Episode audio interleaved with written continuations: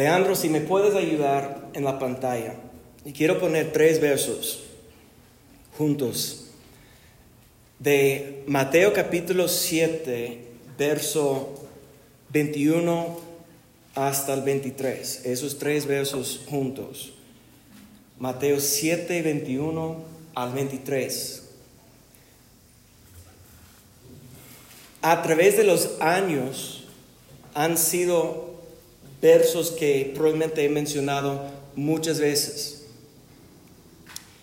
De hecho, son versículos que siempre yo tengo en mente cuando estoy meditando, cuando estoy pues pidiendo que Dios busca mi corazón. Y yo creo que tiene un mensaje muy importante que necesitamos pensar y reflejar el día de hoy. Bueno, espero que ustedes tienen su Biblia ahí, si no, enciende la Biblia en tu, en tu, en tu teléfono o algo así hasta que tenemos todo eso arreglado. Pero mira lo que dice Mateo capítulo 7 y vamos a ver esos tres versos juntos. 21 al 23 que dice, no todo el que me dice, Señor, Señor, entrará en el reino de los cielos, sino el que hace la voluntad de mi Padre que está en los cielos. Y muchos me dirán en aquel día, Señor, Señor, no profetizamos en tu nombre, en tu nombre echamos fuera demonios, y en tu nombre hicimos muchos milagros. Y entonces les declararé, nunca os conocí, apartados de mí, hacedores de maldad. Vamos a orar, Padre, en el nombre de Cristo Jesús. Ayúdanos, Señor, en este día a abrir nuestro corazón para recibir tu palabra, para conocer tu voluntad. para que un día podamos escuchar, bien hecho, siervo fiel. En el nombre de Cristo Jesús. Amén. Estos son versos casi a la conclusión de una enseñanza que Jesús dio a sus discípulos. Jesús no predicó eso a las multitudes, ni estaba hablando con los fariseos, sino estaba hablando con los que estaban cerca a él, los que estaban siguiendo a conocerle, a hacer su voluntad. Pero si, si podemos examinar lo que dice aquí, Jesús dice que no todo el que me dice Señor, Señor, va a entrar en el reino de los cielos. Una pregunta, ¿quién llama a Jesús Señor? Bueno, tenemos que pensar en eso porque en, en nuestro mundo hoy en día prácticamente no hay nadie que puede negar que Jesús era un hombre que existió, que vivió, que era un buen hombre e, y un maestro increíble. Hasta los hindús, hasta los budistas, hasta los musulmanos, todas las religiones del mundo hoy en día no están discutiendo o negando que Jesús vivió. Muchos dicen que era un profeta, Muchos le llaman un buen maestro, como muchas de sus enseñanzas están incluidos hoy en día en las filosofías de los budistas y hindús, y, y, todos los demás. ¿Por qué? Porque mucho de lo que Jesús enseñó es, pues mucho, todo era extraordinario. Y el mundo reconoce a Jesús como un hombre, un maestro, que alguien que enseñó una filosofía de la vida increíble.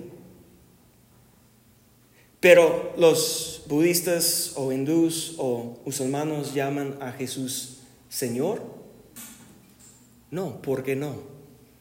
Porque no le reconocen como hijo de Dios. No le reconocen como divino. Un hombre, un maestro, tal vez alguien profetizando una verdad, sí, pero Señor, es un reconocimiento que, que tengo que entregar y rendir mi vida a Él. Entonces serán solamente gente que se, se llaman cristianos o la iglesia que llaman a Jesús Señor, ¿sí o no? Entonces no hay discusión aquí, eso es obvio, es lógico lo que estoy diciendo, que las personas solamente que llaman a Jesús Señor son los que fueron enseñados que es el Hijo de Dios, que vino a la tierra, que vivió una vida perfecta, sin pecado, que dio su vida en la cruz para salvar a nosotros de nuestros pecados y que nosotros tenemos que arrepentir para ser perdonados en el nombre de Cristo Jesús. Amén. Ese es el Evangelio que la iglesia, escúcheme, católico, cristiana, bautista, pentecostal, todos estamos de acuerdo con esto. Pero si, si ves lo que dice aquí, llamar a Jesús Señor no nos prometa entrar en el reino.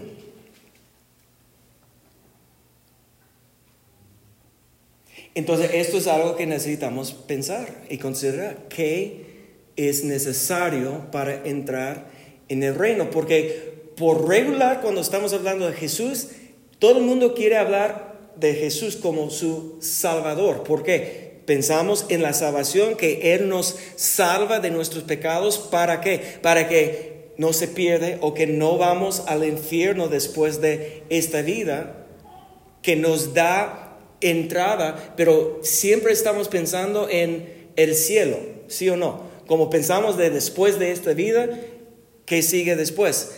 El cielo. Pero Jesús realmente no habló mucho sobre el cielo. Su primer mensaje es, es arrepentirse porque el reino de Dios se ha acercado.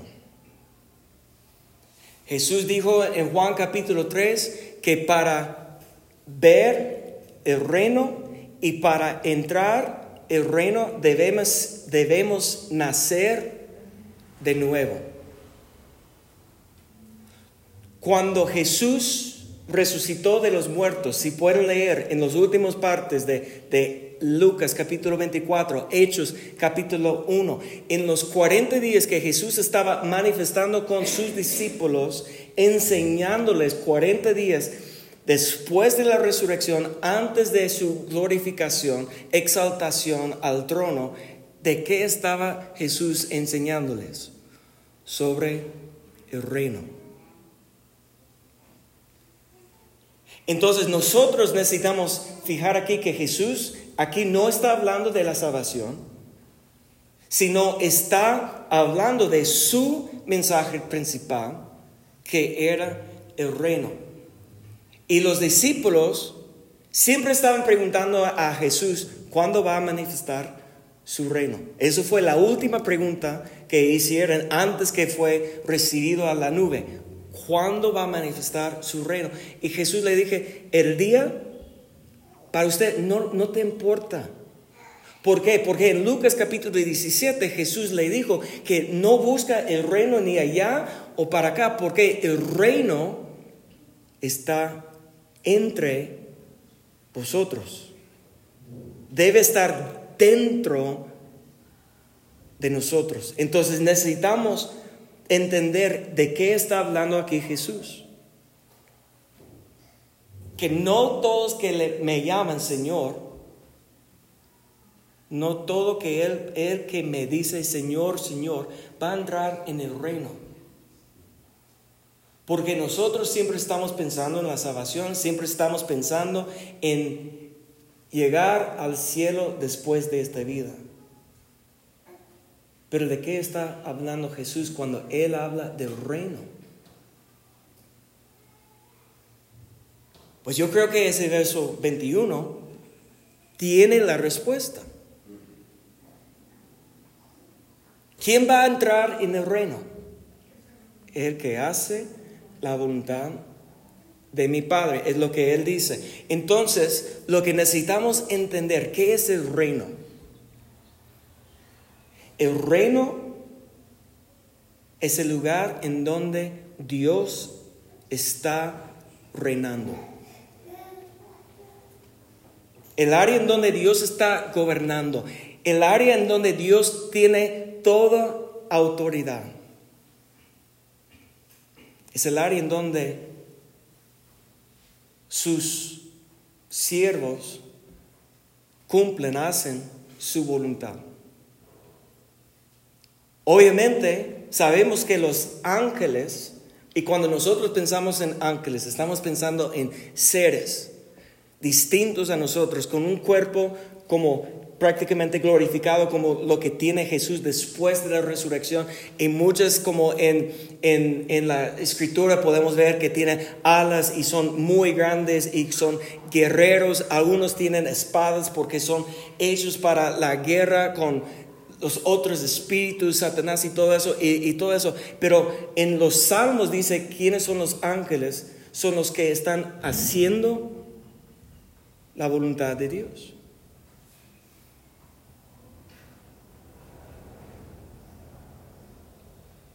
y viven en el reino. Su existencia está en el reino. ¿Por qué? Porque están haciendo la voluntad de Dios. ¿Por qué Satanás está fuera del reino? ¿Por qué Satanás tiene un reino de tinieblas? ¿Por qué? Porque está fuera del plan de Dios. Él está haciendo para la, la tentación para nosotros, para desviar a nosotros del reino. Y lo que necesitamos entender es que es posible llamar a Jesús Señor. Llamarle Señor sin hacer la voluntad de Dios. Verso 22 dice aquí, muchos me dirán en aquel día, Señor, Señor, no profetizamos en tu nombre y en tu nombre echamos fuera demonios, en tu nombre hicimos muchos milagros. Y la razón que ya tengo semanas pensando en ese verso es porque en Instagram vi un predicador, un pastor, no sé de quién, no sé quién era o por qué, pero tomó esos tres versos diciendo que la iglesia siempre está enfocando en, en eso. Y usamos este verso para decir que mira, Mira, tenemos que hacer la voluntad de Dios, tenemos que hacer las buenas obras, tenemos que enfocar en hacer buenas cosas. ¿Por qué? Porque dice Jesús que si no hacemos la voluntad de Dios no vamos a entrar, pero Él enfocó en 22, en las obras. Mira, estamos profetizando en el nombre de Cristo, estamos echando fuera demonios en el nombre de Cristo, estamos haciendo milagros en el nombre de Cristo. Y Él dijo que mira, todos que están confiando en sus obras no van a entrar en el reino de Dios. Y, ustedes, pues, si, si estaban aquí en las últimas semanas, cuando estamos estudiando sobre Santiago, pues vimos, Santiago dice que tenemos que ser hacedores de la palabra, que nosotros tenemos que, que, que la fe sin obras es muerta, como no funciona. Y ustedes saben que siempre estoy yo poniendo un enfoque en lo que tenemos que hacer. Pero este, lo que escuché está diciendo, mira, cuando estamos enfocando en nuestras obras estamos mal y no vamos a entrar en el reino. Porque él, su, la conclusión de esos tres versos para él es para hacer la voluntad de Dios hay una sola cosa que tenemos que hacer, es creer, tener fe. La única cosa, prácticamente lo que está diciendo él, es la voluntad de Dios es creer. Ahora, yo te puedo mostrar, y Jesús dijo varias veces en, en, Juan, el Evangelio de Juan, que esta es la voluntad de Dios, que crees en mí, ¿sí o no? Dios amó tanto al mundo que dio su Hijo para que el que cree en Él no se pierda. Y, podemos, mm, eh, con evidencia bíblica, podemos decir, decir que es la voluntad de Dios creer en Jesús, ¿sí o no? Y es, es la verdad. Pero la pregunta es si esto, creer en Jesús, poner nuestra fe en Jesús, o confiar en Jesús. Esa es la voluntad de Dios que nos da entrada al reino. Ahora yo te pregunto, ¿cómo puedes echar fuera demonios, hacer milagros y profetizar en el nombre de Cristo si no crees en Jesucristo? E, e, eso será una pregunta. ¿Cómo alguien puede hacer esos milagros? Y alguien puede decir, bueno, son milagros falsos, son señales del, como el anticristo va a hacer diferentes cosas para que todos crean en él. Pero lo que él está diciendo Jesús es que esas personas no están tomando la gloria para sí mismo como hará el anticristo, sino que están llamando a Jesús Señor. Ellos tienen con su boca una declaración que Jesús es su Señor están profetizando en, dice Jesús, en su nombre. Porque ellos están diciendo a Cristo, no profetizamos en tu nombre, no están profetizando en su nombre de ellos mismos o haciendo milagros en su nombre, o haciendo esos, echando fuera demonios en su nombre, sino en el nombre de Cristo. Entonces, si están profetizando que Jesús, o declarando que Jesús es su Señor, y que todo lo que están haciendo en el nombre de Cristo es para Él, porque eso no es suficiente para darles entrada al reino? Ahora, esto es el problema, es si estamos pensando que el reino es donde vamos después de esta vida. Después de la muerte, vamos al cielo o vamos al reino. Si eso es lo que estamos pensando, entonces tenemos que esperar hasta el día que estamos dando cuentas de Dios, si lo cumplimos o no. Si estamos esperando a ver si voy a entrar en el reino. Pero si cambiamos nuestra mente para entender que el reino no es allá, no está acá, sino tiene que estar dentro de mí, ahora tengo que examinar mis obras, profetizando en el nombre de Cristo, echando fuera demonios en el nombre de Cristo, haciendo milagros en el nombre de Cristo, no es una garantía que el reino sea establecido dentro de mí. Y lo que el otro predicador está diciendo, el problema es eso, confiar en tus obras. Estás pensando que estás bien por tus obras y sabes que estoy de acuerdo. Si solamente me estoy juzgando por lo que estoy haciendo yo por afuera y no estoy mirando más allá, fácilmente puedo justificarme a mí mismo. Eso se llama autojustificación. Ese es un problema que Jesús tenía con muchos. Él, compartió un, un parábola que dos hombres fueron al templo, fueron al altar. Y uno está parado delante de Dios diciendo gracias a Dios que no soy pecador, que yo doy mi diezmo y que yo oro y que está nombrando todo lo que Él está haciendo bueno. El otro hombre está como humillado en sus rodillas y, ni, ni levanta su cabeza a Dios diciendo que Dios perdóname porque soy pecador. Y Jesús le preguntó, ¿quién fue a su casa justificada? El que reconoció su pecado, el que reconoció que él necesitaba a Dios. El que no intentaba de justificar su vida con sus obras. Pero ahora suena como estoy 100% de acuerdo con el otro pastor, que, no, que está diciendo que no importa tus obras, porque si tienes fe es la única cosa. Porque, por ejemplo, es lo que dice, y no vamos a verlo, pero ustedes saben que en Efesios capítulo 2, versos 8 y 9, que dice que somos justificados por la fe y no por nuestra obra, sino por gracia para que nadie se glorie, que, que no podemos jactarse de lo que hemos hecho, que nuestra obra es lo que nos justifica. Esa es la verdad. Pero no olvides lo que dice en el verso que sigue, Efesios capítulo 2, 10.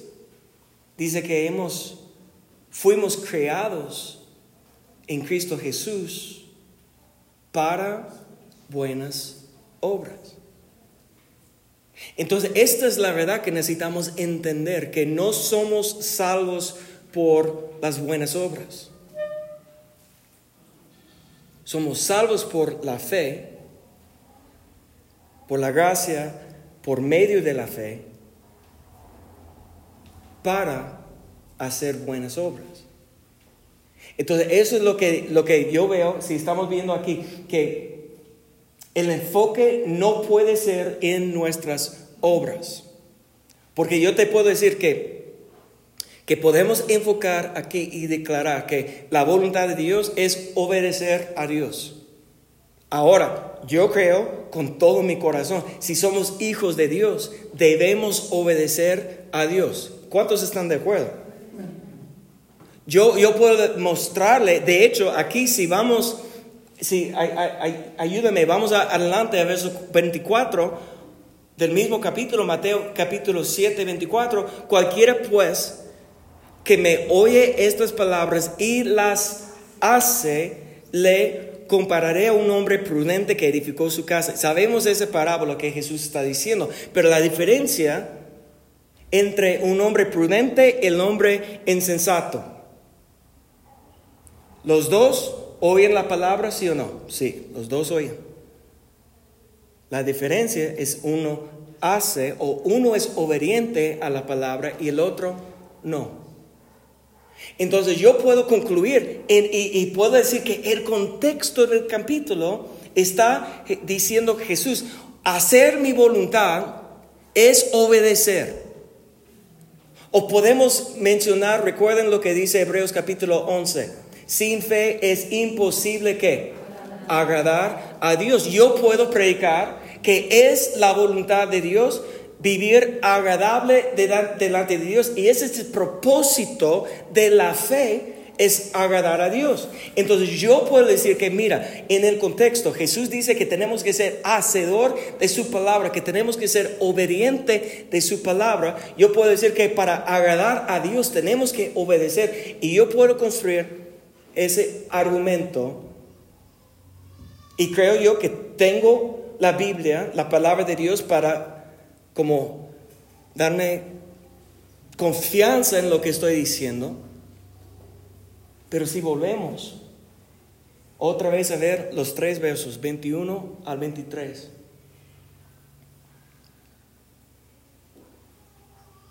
Yo creo que para interpretar correctamente lo que Jesús está enseñando aquí, que no todo el que me dice Señor, Señor, entrará en el reino de los cielos, sino el que hace la voluntad de mi Padre para que, que, que está en los cielos. Muchos me dirán en aquel día, Señor, Señor, no profetizamos en tu nombre, en tu nombre echamos fuera demonios, en tu nombre hicimos muchos milagros. Entonces les declararé, Nunca os conocí apartados de mí, hacedores de maldad. Otra vez podemos decir, hacedores de maldad, tenemos que hacedores del bien. Pero yo no creo que ese es el enfoque. Yo creo que el corazón de Jesús en, estos, en estas palabras está en la frase, nunca os conocí. Si te pregunto, ¿qué es la voluntad de Dios? ¿Qué es lo que Dios quiere de nosotros? ¿Agradecerle? Sí. ¿Obedecerle? Sí. Pero lo que necesitamos entender es que para vivir en obediencia de su palabra y para agradar a Dios, hay solamente una manera para cumplirlo. Es conocerlo primero. Conocerle no es decirle, hola, gracias, soy David. Eso, eso no es suficiente. La palabra conocer en el griego es la palabra ginosco, que es la misma palabra que dice José conoció a María después, hasta después de que nació Jesús. Fueron maridos, estaban viajando juntos hasta Belén para el nacimiento de Jesús. ¿Tú no crees que Jesús, eh, este, José y María platicaron y le conocieron, fueron introducidos y tenían un tipo de amistad, fueron novios comprometidos a, matrimonio?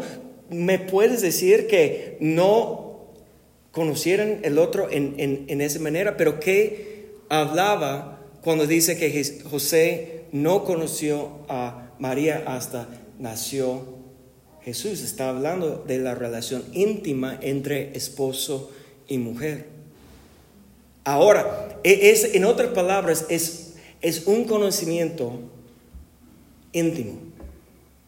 Y, no tiene que solamente que ver con relaciones sexuales, sino en este caso, cuando dice, es igual en el, hebreo, cuando Adán conoció a Eva, tenía hijos. Porque está hablando de una intimidad que no tienes con cualquier.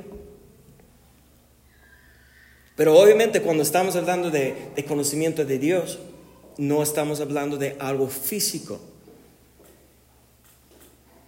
De hecho, el acto del sexo no tiene que ser un acto de intimidad. Puede ser puro deseo carnal y que no tiene nada que ver con amor o intimidad.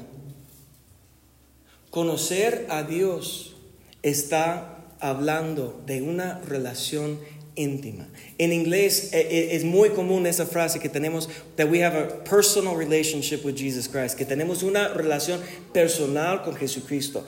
Y, y no hablamos de eso tanto en español, pero eso es cuando Jesús está diciendo que no van a entrar en el reino cuando están en aquel día. ¿Cuál es el día de Él? refiere. Está hablando del día de juicio. Que fueran hacedores de maldad, ¿por qué? No hicieron la voluntad de Dios. ¿Y cuál era o qué es la voluntad de Dios? Tener una relación, conocer a Dios. De hecho, eso es lo que Jesús dijo en, en Juan capítulo 17, que esta es la vida eterna, que conoces a mi Padre y que conoces, conoces a su Hijo.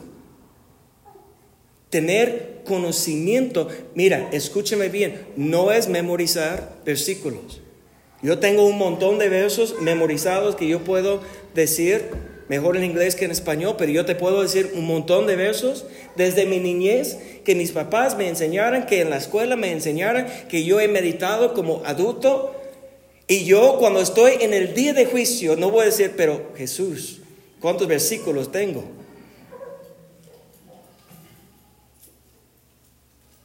No puede decir Jesús cuántos años era pastor, pastor de jóvenes, cuántos años cantaba, tocaba, cuántos años estaba predicando.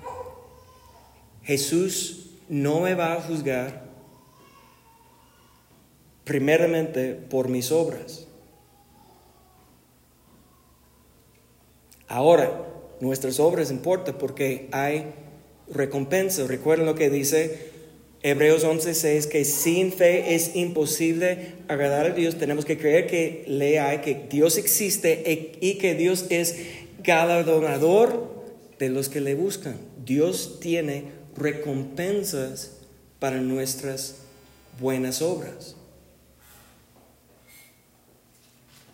Y podemos perder la recompensa. El apóstol Juan habla de eso. No pierdes la recompensa. Pero entrar en el reino no depende en nuestras obras, depende en una sola cosa. Y obviamente necesitamos la fe. El otro pastor dije, solo confía en Dios, solamente cree en Dios. Y te digo que la fe es un ingrediente esencial, pero no es la clave. El enfoque de Jesús aquí en este verso es que Él quiere conocernos. Él quiere que nosotros conocemos a Él. Él quiere que nosotros podemos platicar con Él, que nosotros podemos reconocer su voz, que podemos distinguir su voz entre la voz de los deseos de mi carne o entre la voz de los deseos de los demás o entre las tentaciones que, que, me habla Satanás, el tentador, que Dios quiere que tenemos intimidad con Él, conocimiento de Él, que nosotros podemos distinguir qué es lo que Dios quiere de mí. Porque hay veces cuando lo que queremos será tan fuerte y tan real y tan tanta una tentación para nosotros que podemos desviar. Es la razón que Jesús cuando él oraba en el huerto la última noche, Señor, si es posible, toma esa copa de mí. Estaba hablando de la copa de aflicción, de tribulación. Estaba hablando él con su padre, si es posible, no me envíes a la cruz. Era tanta angustia, estrés sobre su cuerpo humano, pensando en su sufrimiento que él estaba enfrentando, que dice que su sudor era como gotas de sangre, y clamando horas, y cada vez que volvió con los discípulos, que estaban haciendo? Dormidos. Y Jesús, pero con tanta angustia, estaba diciendo, si es posible, no me envíes a sufrir tanto, pero No voy a hacer lo que yo quiero, sino lo que tú quieres. Tenía conocimiento, discernimiento entre que era la voluntad de su carne y que era la voluntad de su Padre. Y eso fue solamente porque Jesús conoció a Dios. Y recuerde que despojó de su divinidad Jesús en la tierra, en su cuerpo. Entonces, ¿cómo conoció a Dios Jesús en la misma manera que nosotros podemos conocer a Dios.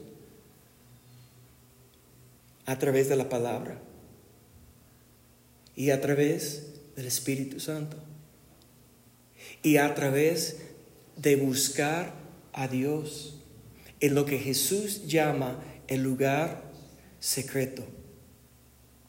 Porque si tomamos todo esto siempre para interpretar las palabras de Cristo o la palabra de, Dios, tenemos que verlo en el contexto. ¿Quién está hablando? ¿A quién está hablando? ¿Y cómo? Y, no podemos sacar un verso para que creer lo que creemos. Tenemos que verlo en el contexto. Y si, si vamos aquí en Mateo capítulo 7 por un momento, vamos a volver a verso 13. Porque antes de lo que Jesús está diciendo eso, que no todos van a entrar en el cielo, que está enseñando a Jesús a los discípulos. ¿A quién está hablando Jesús? A los discípulos. que le siguieran al monte, subieran al monte. Ellos estaban apartados viendo la multitud y dando Jesús esa, lo que nosotros llamamos sermón del monte, pero es la enseñanza del reino. Y lo que Jesús dice aquí, verso 13, entrad por la puerta estrecha. ¿Por qué? Ancha la puerta y espacioso el camino que lleva a la perdición para perder la recompensa, para perder la promesa. Oh, la única cosa que tenemos que hacer es ir por el camino fácil.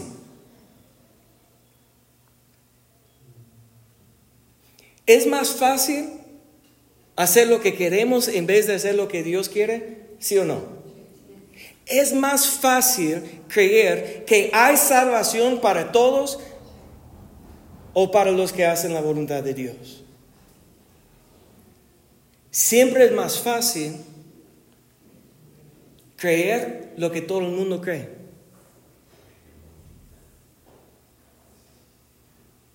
Pero la puerta al reino es estrecha. Ancha es la puerta, espacioso el camino que lleva a la perdición y muchos son los que entran por ella, porque estrecha es la puerta, angosto el camino que lleva a dónde? La vida, la vida eterna es conocer a Dios.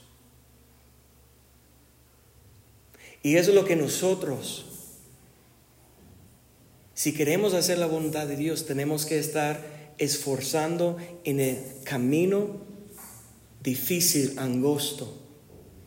Tenemos que estar esforzando para entrar en la puerta estrecha. Pero dice aquí Jesús, pocos son los que la hay, porque no todos están dispuestos de hacer el sacrificio necesario. Mire lo que seguimos, verso 15, guardaos de los falsos profetas. Y como el apóstol siempre nos ha enseñado, ¿quiénes los falsos profetas? Vesten todo negro y son feos y están hablando de Satanás. No, ¿qué están hablando? De las cosas de sus propios deseos. Y vienen a vosotros vestidos de ovejas, parecen bien.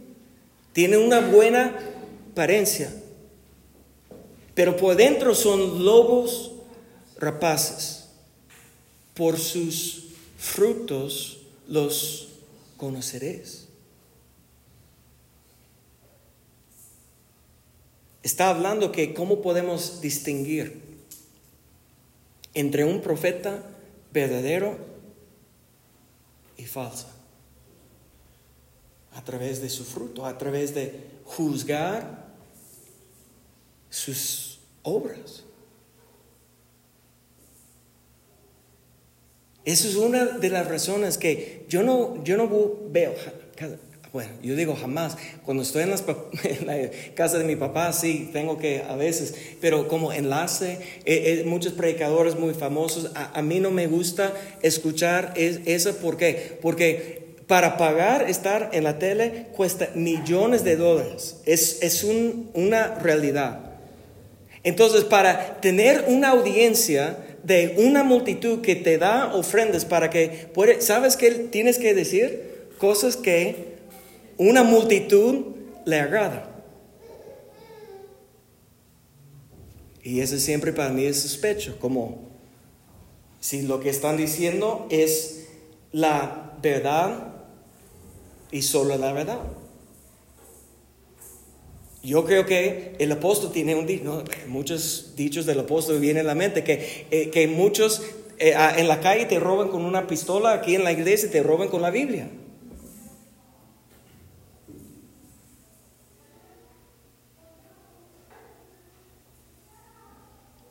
Pero lo que Jesús está diciendo es que va a haber gente que le llaman a sí mismo profetas o predicadores o declarando la palabra de Dios en el nombre de Jesús, que están hablando cosas que te da comisión del oído, que, que le agrada porque están hablando de cosas carnales que no están hablando de camino difícil, sino están hablando de lo que quieres escuchar. Y eso es lo que nosotros, para, si queremos entrar en el reino, tenemos que conocer la palabra de Dios y no lo que nos agrada a nosotros mismos, sino que es la verdad. Y aquí en el contexto, y, vamos a, a, concluir eso rápido, pero quiero que veas que capítulo 5, 6 y 7 de Mateo es un mensaje, una sola enseñanza, y no tenemos tiempo para examinar todo, pero en capítulo 6, yo creo que Jesús enseñó la clave para conocer a Dios. Porque esto es lo que, lo, para hacer la voluntad de Dios, es primeramente conocer a Dios. La obediencia y agradar a Dios, todo lo que tenemos que hacer será fruto de conocer a Dios. Pero ¿en dónde vamos a conocer a Dios? Si vamos a ver lo que dice Mateo capítulo 6, verso 1. Dice, guardaos de hacer vuestra justicia, que dice, delante de los hombres para ser vistos de ellos. De otra manera no tendréis que recompensa, porque Dios es galardonador a los que le buscan. Dios siempre nos está ofreciendo una recompensa para nuestra obediencia, pero no es la primera cosa que nos importa. No debe ser la cosa más importante a nosotros. La pregunta es, ¿por qué estamos haciendo lo que estamos haciendo? Si estamos cantando o, tocando, si estamos enseñando y predicando, ¿para qué? ¿Para quedar bien con la gente que nos ve? ¿Para que la gente puede hablar bien de nosotros? ¿Para que la gente pueda decir, wow, qué santos? Porque te digo lo que Jesús está diciendo aquí, que eso fue el motivo de las personas que Él llamó hipócritas. Se ve bien de afuera, parece oveja, pero adentro sus motivos o sus intenciones son diferentes de lo que es agradable a Dios, porque la única intención que es agradable a Dios es el deseo de conocer a Él. Y es por eso, tres veces, en este capítulo, no vamos a leer todo, pero en este capítulo, escúcheme bien, Jesús habla de tres cosas que debemos hacer para conocer a Él. Habla de dar, habla de orar y habla de ayunar. Cuando habla de dar limosna, dar lo que después del diezmo y después de ofrenda en la ley es dar limosna a los pobres. Cuando estamos dando, Jesús dice que hay gente que están dando para que la gente le alaba. Mira, y, hacen un show de, mira lo que están dando y todo eso. Pero Jesús dice que no, cuando des, no lo hagas como los hipócritas. Pero mira lo que dice en verso 4. Para que sea tu limosna en dónde? Secreto. Y tu Padre que ve en lo secreto te recompensará en público. Cuando Jesús comienza, la segunda cosa que enseñó cómo conocer a Dios es a través de la oración. Una pregunta, ¿los fariseos oraban sí o no? Sí, muchos, con muchas palabras, largos en la esquina de las, de las calles para que todo el mundo se ve y ellos para la alabanza de los hombres, para ser vistos de los hombres. Pero Jesús dijo que cuando ores, ¿en dónde debemos ir? En lo secreto cerrando la puerta. Y esto es algo que necesitamos entender. Escúcheme, para conocer a Dios tienes que tener un lugar secreto en tu vida. Ahí es donde vas a encontrar a Dios. Lo que estamos aquí haciendo aquí en público, ¿es correcto? Sí. ¿Es necesario? Sí. ¿La presencia de Dios nos puede tocar aquí en público? Sí. ¿Estamos siendo hipócritas si levantamos las, las, manos, levantamos la voz, si cantamos, si oramos aquí en público? ¿Somos hipócritas? No. Si tenemos un lugar secreto en nuestra casa o en nuestro corazón, en nuestra vida, lo que estamos haciendo aquí no nos hace hipócritas. Es un reflejo de una intimidad real que tenemos, un conocimiento real que tenemos con Dios. El problema es si lo que estamos haciendo aquí, delante de todos, es la única relación que tenemos con Dios. Y podemos decir, Señor, no fui todos los domingos a la reunión, no di mi diezmo, no participaba en dar a los pobres, no fui maestro o, o, músico o lo que sea. ¿Y qué dirá a Jesús, a Jesús a nosotros en aquel día? Partaos de mí, porque no te conocí. Ayunar no es para que ah, estoy tan cansado y estoy tan débil para declarar a todos. Para que, ah, pobrecito, qué fuerte, qué espiritual. Ya tienes tu recompensa. Si es lo que estás buscando. Y mira, es porque Dios no juzga solamente por nuestras acciones. Dios está mirando más profundo, más allá. Dios está mirando las intenciones de nuestro corazón. Y esto es el lugar íntimo, el lugar secreto que necesitamos construir en nuestra vida, que va a reflejar, perdón, revelar a nosotros que realmente tenemos adentro, por qué estamos aquí. ¿Y qué estoy buscando? En el mismo capítulo, y no tengo tiempo, pero a partir de verso 19, Jesús habla de dos obstáculos para conocer a, a Dios. Dice en verso 19, no os hagáis tesoro en la tierra, donde la polilla y el orín corrompen y donde ladronas minan y hurten.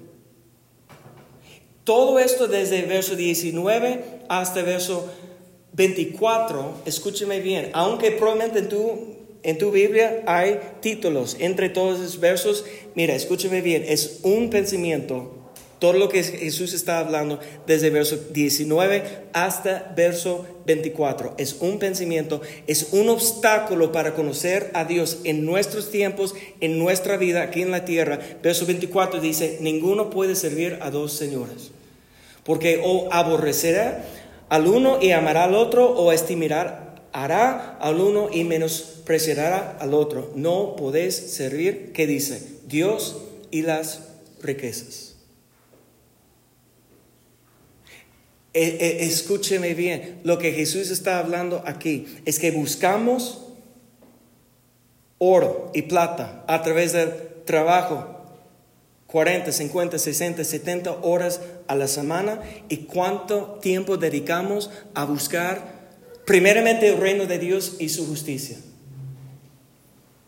Muchos ni tienen 15 minutos al día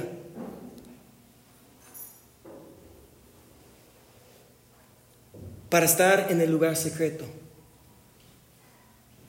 La segunda obstáculo que menciona Jesús aquí,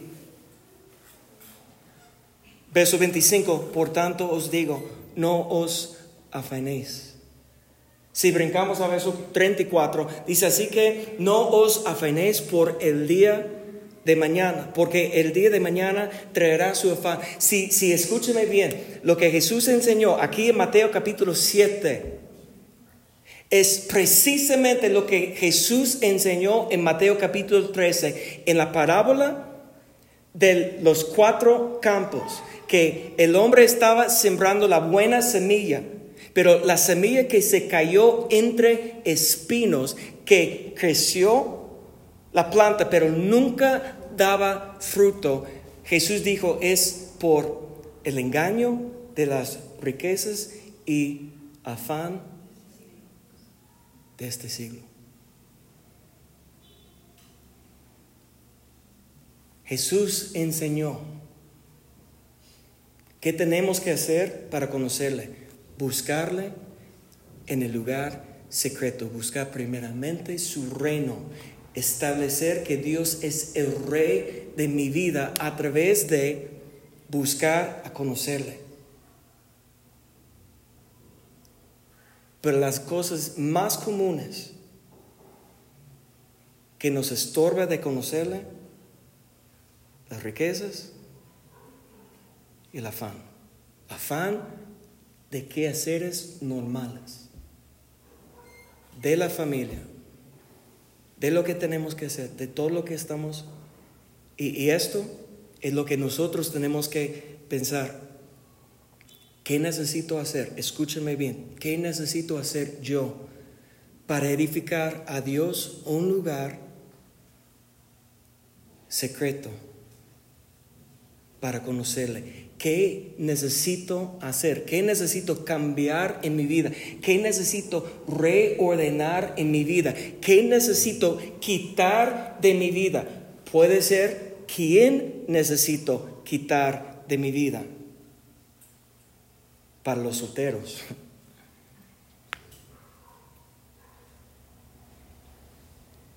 ¿Qué me está estorbando? De tener un altar, un lugar secreto para buscar su presencia. Brian, ayúdame. Tenemos que volver en sí. Yo recuerdo que prediqué hace unos meses la parábola de dos hijos. En Lucas capítulo 15 tiene el título en tu Biblia que hijo pródigo. Pero yo le dije que realmente es una parábola de dos hijos. Uno que dijo al padre, dame mi herencia. En otras palabras, prefiero que estás muerto para que yo pueda hacer lo que quiero. ¿Cuándo recibes la herencia? Cuando mueren los papás, ¿sí o no? Es lo que está diciendo. No, tú no me importa, yo prefiero que estás muerto, yo quiero lo que tú tienes para vivir mi vida como yo quiero vivir. Y se fue. El padre le dio lo que estaba pidiendo, no le estorbó y se fue y malgastó toda su herencia, perdicia, hasta que está viviendo con los cerdos, sin comida, con hambre. Y, la Biblia dice que volvió, volvió en sí y dijo, ¿qué hice? Dejando la casa de mi padre en donde los siervos están viviendo mejor que yo.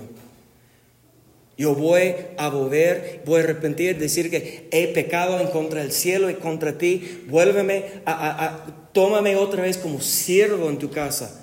Pero esa parábola dice que el padre estaba esperándole, desde lejos le vio. El padre fue corriendo al hijo y antes que el hijo pidió perdón, el padre le ofreció un vestido nuevo, un anillo nuevo, calzado como un beso para devolver a, recibirlo de nuevo como parte de la familia. Y le hicieron celebración, una fiesta.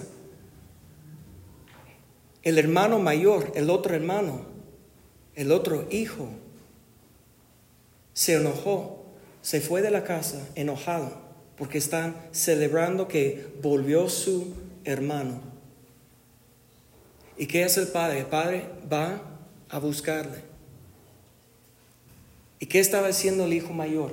Justificando a sí mismo. Siempre estoy aquí, siempre te estoy obedeciendo, siempre estoy haciendo tu voluntad y nunca me has dado nada. ¿Y qué responde el Padre? Hijo, todo lo que tengo es tuyo. Y lo que yo veo en esa parábola, lo que es e, el punto de, de esa parábola es que ninguno de los dos hijos conocieron el corazón de su padre.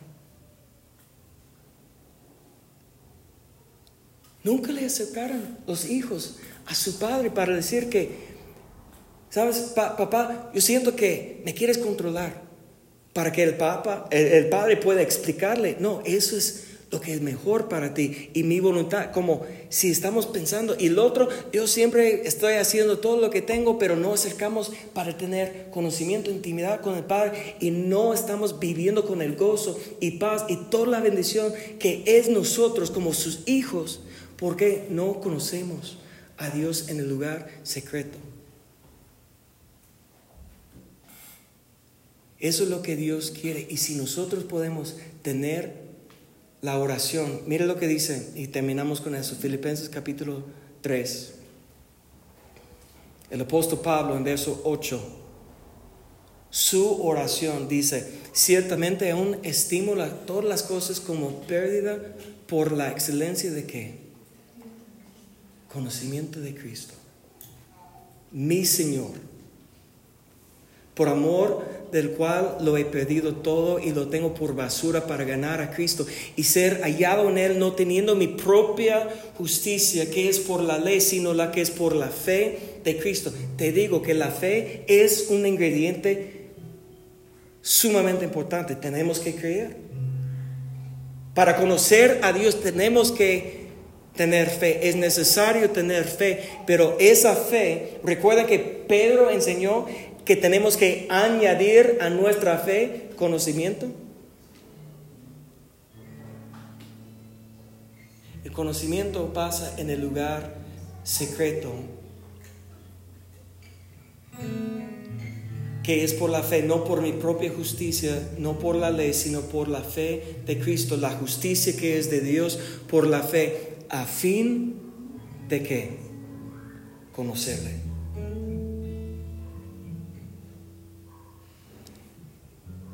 el inicio y el fin de la voluntad de Dios es conocerle. Es todo. Si quieres resumir la voluntad de Dios en una frase, es conocer a Dios. Conociendo a Dios, ¿cómo no vamos a obedecer? Conociendo a Dios, que es adorador, ¿cómo no vamos a, querer agradarle? Porque sabemos que todo lo que estamos haciendo trae recompensa. Conocer a Dios, no podemos vivir condenado porque sabemos que si confesamos a Él, Él es justo y fiel para perdonar, para limpiarnos. Si conocemos a Dios, Nunca vamos a apartar de Él y nunca vamos a estar enojados pensando que mira todo lo que estamos haciendo porque sabemos que todo lo que tenemos es de Él y es bendición de Él. Entonces les invito en tu vida personal, en tu casa, necesitas un lugar secreto. Necesitas un tiempo dedicado a escuchar la voz. Póngase de pie, por favor.